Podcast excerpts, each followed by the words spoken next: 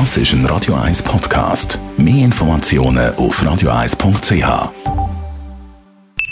Die Morgenkolumne auf Radio 1 präsentiert von Jackpots.ch. Das Online-Casino der Schweiz. Jackpots.ch. So geht Glück. Einen schönen guten Morgen. Im Fokus dieser Woche sind die Lockerungen vom Bundesrat gestanden. In meinem Fokus stehen neben den alltäglichen schulischen Themen auch andere Sachen, die die Schulen schon lange beschäftigen. Klasse Quarantäne, Massentestungen und neu jetzt auch die präventiven Massentestungen an Schulen. Wie das genau geht und Fragen, die sich damit zusammenstellen. Führen in der Krise ist interessant und herausfordernd, gerade in einer Zeit, wo immer wieder etwas anderes gilt und man Menschen an Bord will und muss haben und Antworten finden muss, ist es umso wichtiger, dass man eine Linie hat, aber flexibel auch bleibt und Sachen halt nachvollziehbar entscheidet und begründet. Für die Krise ist eigentlich nicht viel anders als in Nicht-Krisenzeiten. Es sind ja die gleichen Qualitäten und Eigenschaften und Kommunikationsfähigkeiten oder Sachen, wie man auf Menschen zugeht und ihre Bedürfnisse und auf Situationen eingeht, wie sonst auch.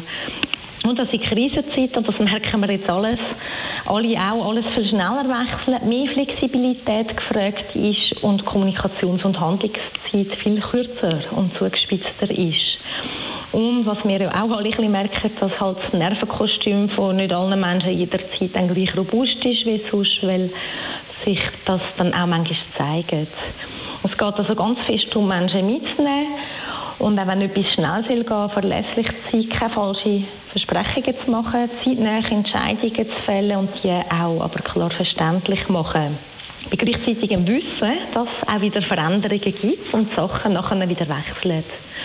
Für mich ist in dieser Woche zum Beispiel eine neue Information gekommen, nämlich, dass die freiwilligen Testungen an den Schulen auch können mit einzelnen Klassen angefangen gestartet werden und man nicht zum Beispiel das ganze Schulhaus muss testen das finde ich echt eine sehr gute Möglichkeit für einen schrittweisen Einstieg in das Ganze, für das Sammeln von Erfahrungen, fürs Besserwerden in etwas, ohne dass man gerade die, die es umsetzen und Menschen überfordert und man nicht viel zumutet.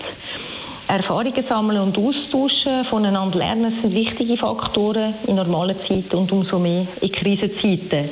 Es braucht das Zusammenschaffen, es braucht das Miteinanderreden und das braucht es jetzt alles umso mehr. Gleichzeitig braucht es auch umso mehr, was es sonst aber auch braucht, Toleranz. Nullfehlerkultur ist nicht angezeigt. Menschen brauchen die Freiheit auszuprobieren, Fehler zu machen, daraus zu lernen. Sie brauchen das Vertrauen, dass Fehler nichts Schlimmes ist und dass da, wo geschafft wird, auch Fehler passieren und dürfen passieren.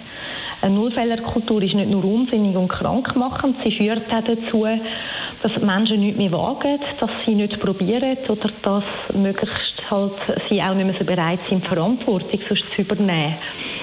Niemand von uns wünscht sich Krise, das ist kein Idealzustand und alle wollen nichts mehr als zurück zur Normalität. Am schnellsten schaffen wir das, indem wir einfach jetzt Massnahmen halt noch einhalten und möglichst Ruhe, Gelassenheit und Offenheit bewahren. Die Morgenkolumne auf Radio 1 jederzeit zum Nachlesen als Podcast auf radio1.ch. Und apropos Ruhe und Gelassenheit.